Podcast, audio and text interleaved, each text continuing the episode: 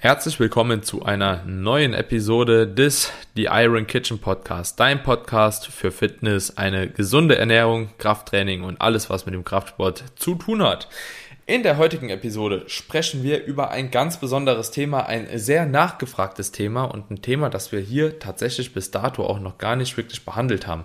Wir haben jetzt etliche Episoden über Abnehmen, über Diät gemacht, aber ja, noch nie eine wirkliche Episode wie man denn auch gezielt aufbauen kann, was so die besten Aufbauraten sind hinsichtlich äh, Kalorienzufuhr und vieles mehr. Also ich freue mich auf jeden Fall auf die Episode. Ich denke, das wird auf jeden Fall auf der anderen Seite auch vielen Leuten einen Mehrwert bieten und ich bin auf jeden Fall auch gespannt, wie so deine Meinung beziehungsweise wie so deine Strategie bei den einzelnen Punkten sein wird. Also Kamine, ich freue mich auf die Episode, mein Lieber. Bist du ready? Für die Episode. Yes, ich bin ready. Du darfst auch gerne einsteigen, äh, du darfst gerne den Lied übernehmen hier als Moderator und ich äh, gebe da immer meinen Senf dazu. Aber ich finde das auch eine sehr spannende Folge, weil letzten Endes ähm, ist das einfach nochmal so ein Roundup von, von allen wichtigen Punkten, also so eine Art Muskelaufbau-Guide könnte man eigentlich sagen, mit einer Anleitung, was man aus Sicht der Ernährung, aus Sicht des Trainings berücksichtigen sollte, wie man die Kalorien ansetzen sollte, weil da muss man auch sagen, ne, je nachdem, von welcher Seite man aus das betrachtet, kann man da auch unterschiedlich herangehen. Wir beide sind ja auch eher ein Freund von einem Lean Bulk Ansatz, also dass man sich jetzt nicht irgendwie Fett frisst und dann möglichst viel abnimmt, sondern das Ganze eben kontrolliert und sauber macht. Und ich sag mal, wenn man das so als ähm, ja, ich sag mal, als, als Basis nimmt, als Fundament für alles weitere an Infos, was wir raushauen, dann können wir uns da, glaube ich, ganz gut die, die Bälle zuspielen. Ja, auf jeden Fall.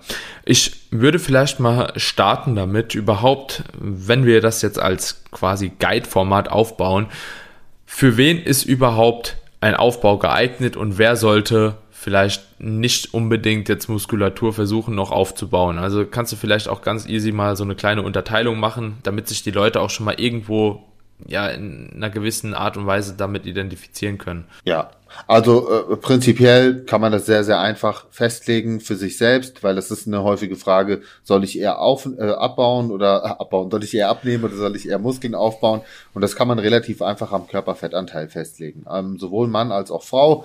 Bei, beim Mann gibt man immer so den Wert an von circa 15 Prozent, also 15 Prozent Körperfettanteil. So in, das ist so das Maximum, was, dem, was man empfiehlt, von wo aus man dann ja sagen kann, hey, da, da kannst du an sich einen guten Aufbau gehen. Äh, wenn du jetzt jetzt weit über 15 Prozent, bist eher tendenziell Richtung 20 Prozent, als man sagt man, naja, solltest jetzt vielleicht noch nicht über einen aggressiven Muskelaufbau nachdenken, vielleicht erstmal eine kleine Diät starten oder so eine Art Body Recomposition versuchen. Ja, also ähm, das wäre sicherlich ein guter Ansatz. Und bei Frauen kann man im Prinzip genau die gleiche Herangehensweise wählen, außer bei Frauen halt natürlich aufgrund des natürlich höheren Körperfettanteils das Ganze nochmal fünf bis sieben Prozent höher anzusetzen von den Richtwerten. Aber an sich, wenn du untergewichtig bist, äh, solltest du und, und natürlich auch das Ziel hast, Muskeln aufzubauen, dann ist das definitiv für dich äh, das richtige Ziel. Wenn du eher Typ, ja, ich sag mal Skinny Fat bist oder tendenziell eher übergewichtig, dann würde ich tatsächlich eher mit einer Diät beginnen und dann in einen kontrollierten Muskelaufbau gehen, wenn du eben diese Zielwert erreicht hast. Ja, also bin ich vollkommen bei dir. Ich denke auch so, dass bei, beim Mann so die Grenze für die meisten Individuen 20 Prozent Körperfett auf jeden Fall sind. Also darüber hinaus würde ich nicht oft pushen.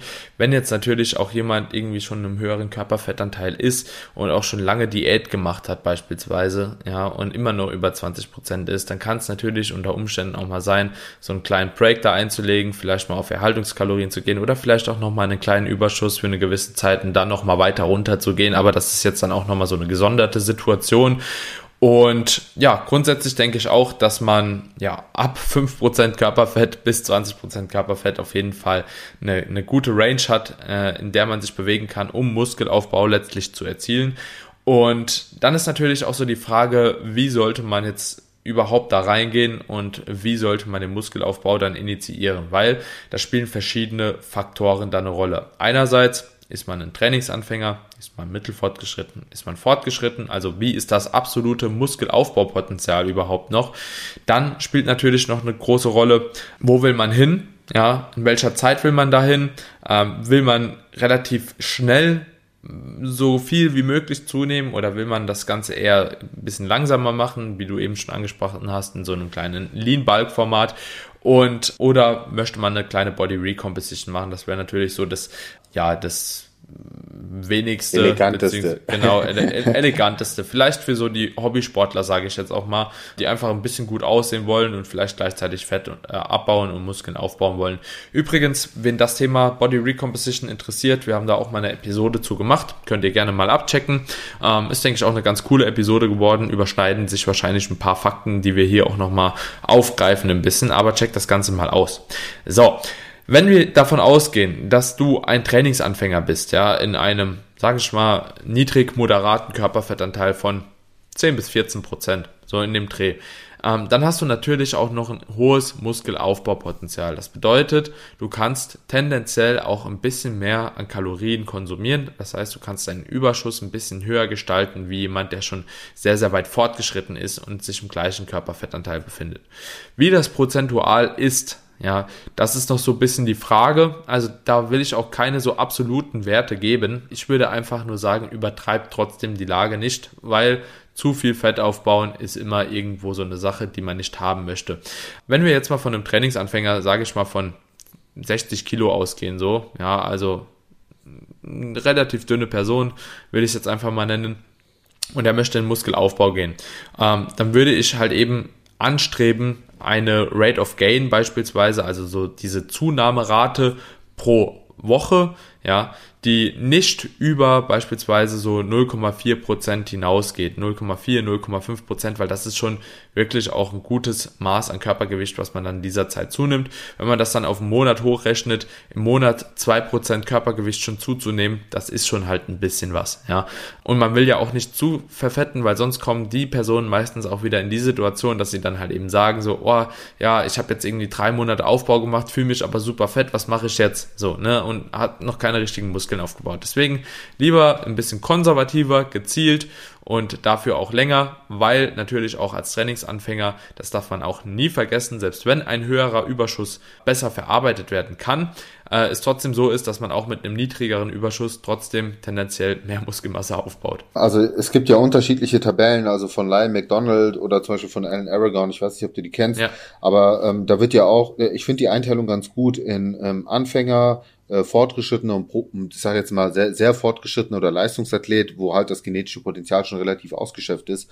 Und da wird zum Beispiel auch empfohlen, ähm, eine monatliche Rate of Gain von ungefähr 1 bis 1,5 Prozent bei einem Anfänger, ja. ja, und das kann ja dann jeder für sich selbst hochrechnen, woran er dann natürlich auch seinen Kalorienüberschuss festlegen kann. Ja, das kann man ja immer dann zurückrechnen, das ist ganz wichtig. Deswegen am besten immer kontrollieren, wie viel esse ich, wie viel nehme ich im, im Laufe des Monats zu, und dann kann man ja Rückschlüsse ziehen, ob der Kalorienüberschuss zu hoch angesetzt war oder zu niedrig.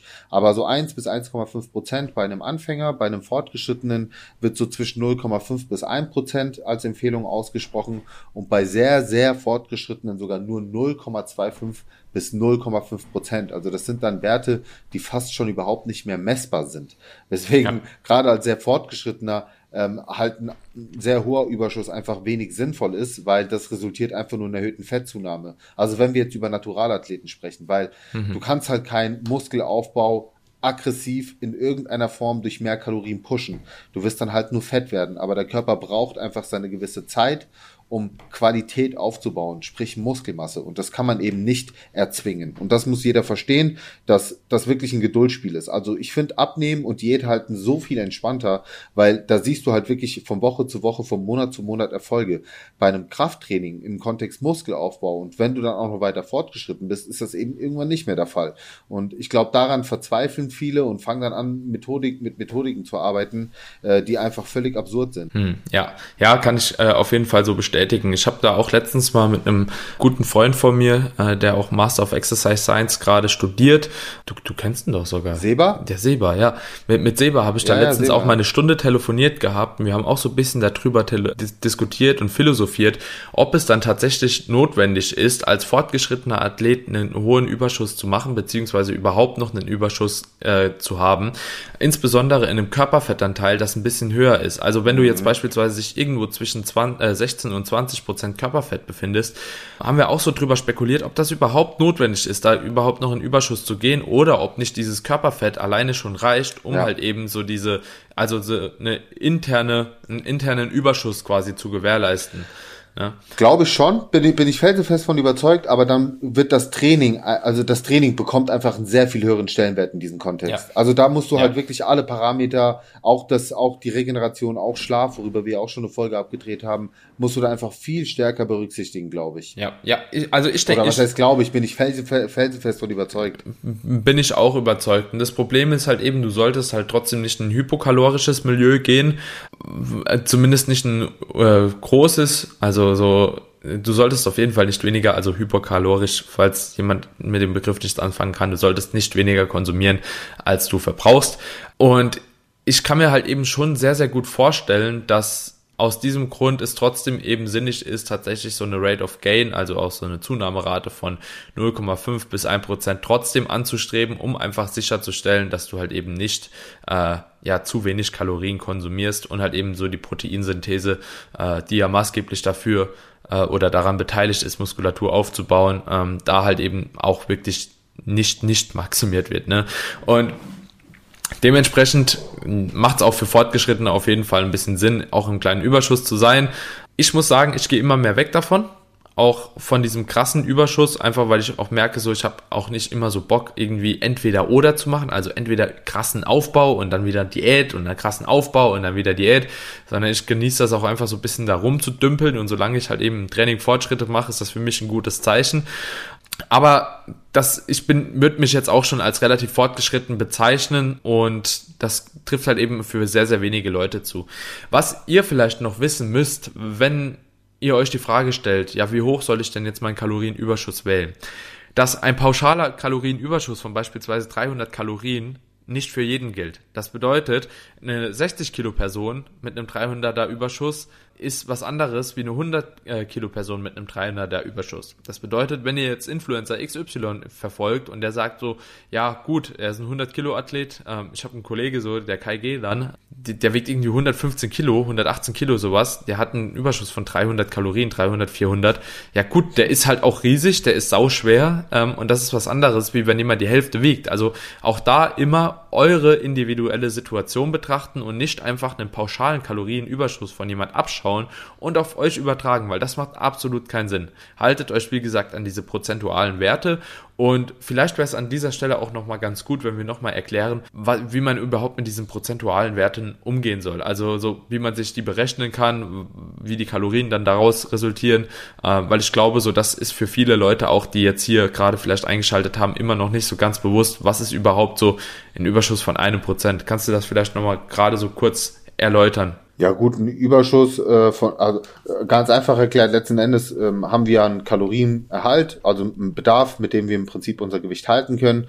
Und ausgehend von diesem Kalorienbedarf, um dein Gewicht zu halten, solltest du ein über oder kannst du einen Überschuss ansetzen, muss ich ja so sagen, ähm, um eben den Muskelaufbau zu gewährleisten. So, und nehmen wir jetzt mal an, rein rechnerisch, du hast einen Bedarf von 2000 Kalorien, damit würdest du dein Gewicht halten, dann könntest du eben einen 10% Kalorienüberschuss ansetzen, würde bedeuten 2200 Kalorien wäre dann dein täglicher Muskelaufbaubedarf. So, damit hättest du einen Überschuss gewährleistet und äh, bist quasi auf der sicheren Seite, dass du zumindest aus Sicht der Energiezufuhr deinen Körper ausreichend Energie zur Verfügung stellst, um eben das in den Muskelaufbau rein zu investieren. Denn man muss halt ganz klar sagen, ein Defizit ist alles andere als optimal, klar, weil letzten Endes ist der Körper auf Sparflamme und in dem Modus ist er natürlich nicht so gewillt, unbedingt Muskeln aufzubauen, weil er ganz andere Sorgen hat. Auf Verhalt sieht die Sache schon anders aus, aber sicher, am sichersten ist immer ein, zumindest ein moderater Überschuss. So, das ist aber nur die eine Sache, denn nur mehr Kalorien essen wird halt auch keinen Muskelaufbau fördern, wenn du nicht auch die richtigen Makronährstoffe zuführst. Und das ist eben die zweite Ebene, die man beachten muss, weil wir eben nur einen Makronährstoff haben, der als Baustein für den Muskelaufbau wirklich relevant ist. Und das ist eben Protein. Das heißt, ähm, hier müssen wir dann eben schauen, dass wir nicht nur ausreichend essen, sondern eben ausreichend auch von den richtigen Nährstoffen. Und da kannst du ja mal eine gute Standardempfehlung aussprechen, was den Proteinbedarf angeht. Und davon ausgehend kann man natürlich die Kohlenhydrate und Fette auch irgendwo anpassen. Da will ich jetzt gar nicht sagen, es muss so viel Fett und so viel Kohlenhydrate sein, weil das kann man halt selbst so steuern, wie man möchte. Man sollte halt nur nicht vielleicht zu niedrig mit den Fetten gehen. Aber speziell Proteine sind ja alles entscheidend, muss man fast ja. schon sagen. Ja. Ja, auf jeden Fall. Und da ist die Datenlage sich mittlerweile auch relativ einig, also so zwischen 1,6 und 2,2 Gramm Protein pro Kilogramm Körpergewicht am Tag maximieren auf jeden Fall die Proteinsynthese.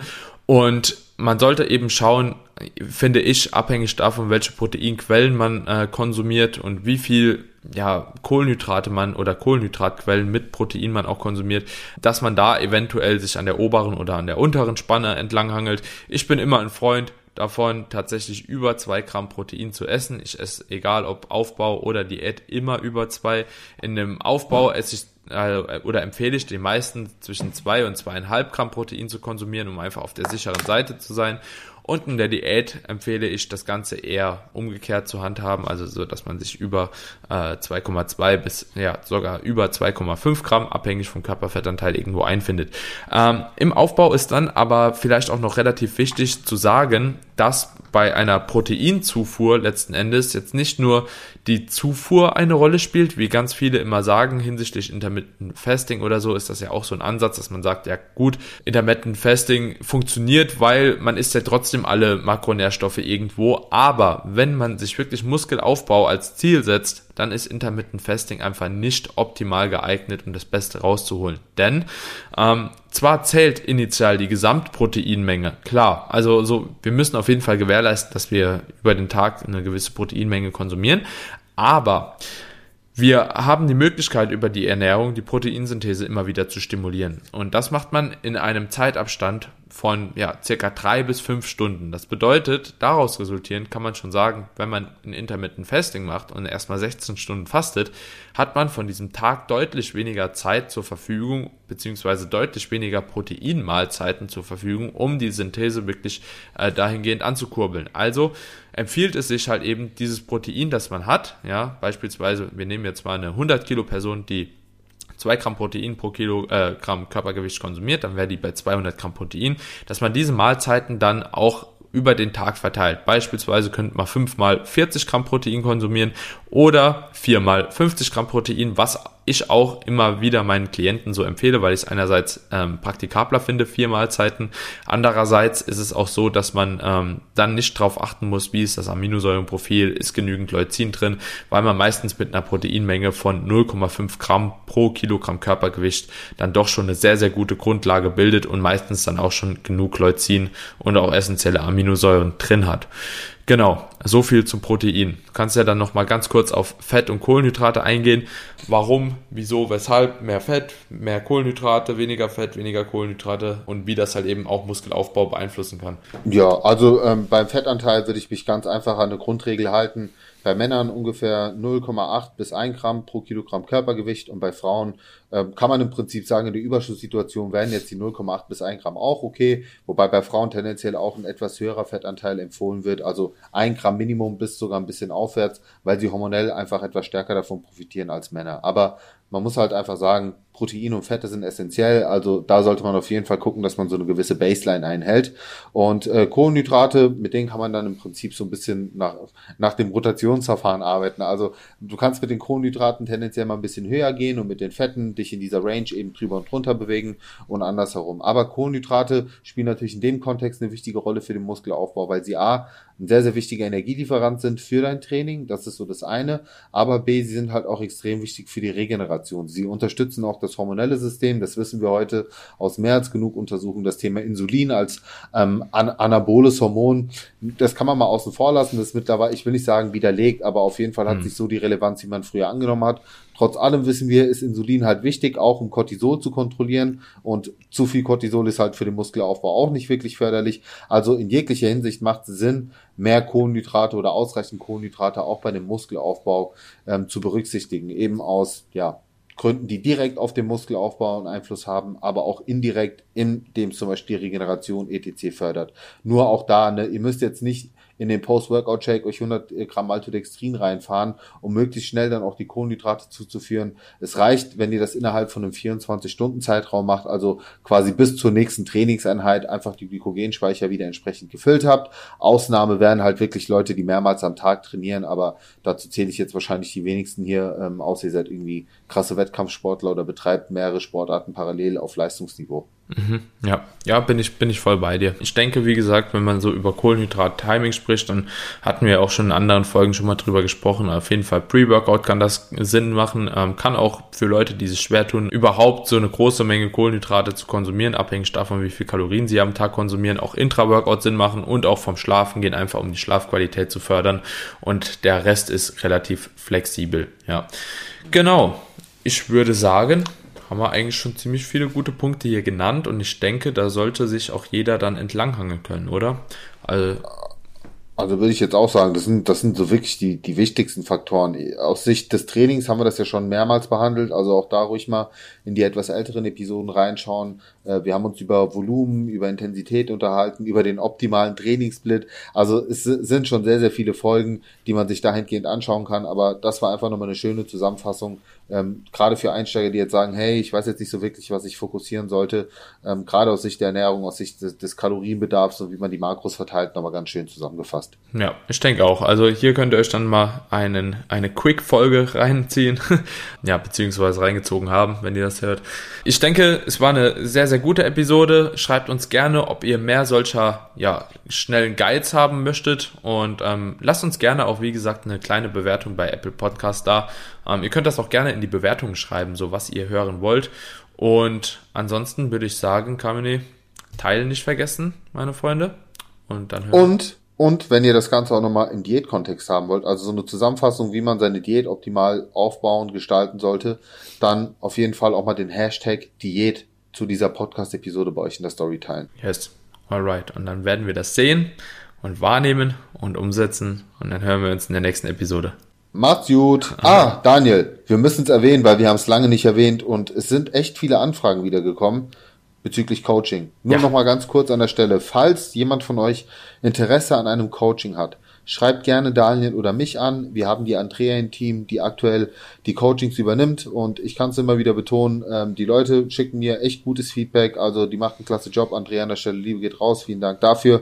Das Ganze ist natürlich auch nach den Prinzipien, die wir euch hier auch mit auf den Weg geben. Also ihr könnt davon ausgehen, dass dort genau auch das berücksichtigt wird, was wir euch hier erzählen, was absolut sinnvoll ist. Abgesehen davon, dass Andrea selbst auch sehr, sehr erfolgreiche Kraftsportlerin jetzt auch Wettkämpferin ist und von dem her da sehr viele Erfahrungswerte, aber eben nicht nur, ähm, ich sag mal, Praxisbezug hat, sondern das Ganze auch theoretisch natürlich mit einem sehr, sehr guten Know-how im Prinzip abdeckt. Ja, genau. Also liebe Grüße, Andrea.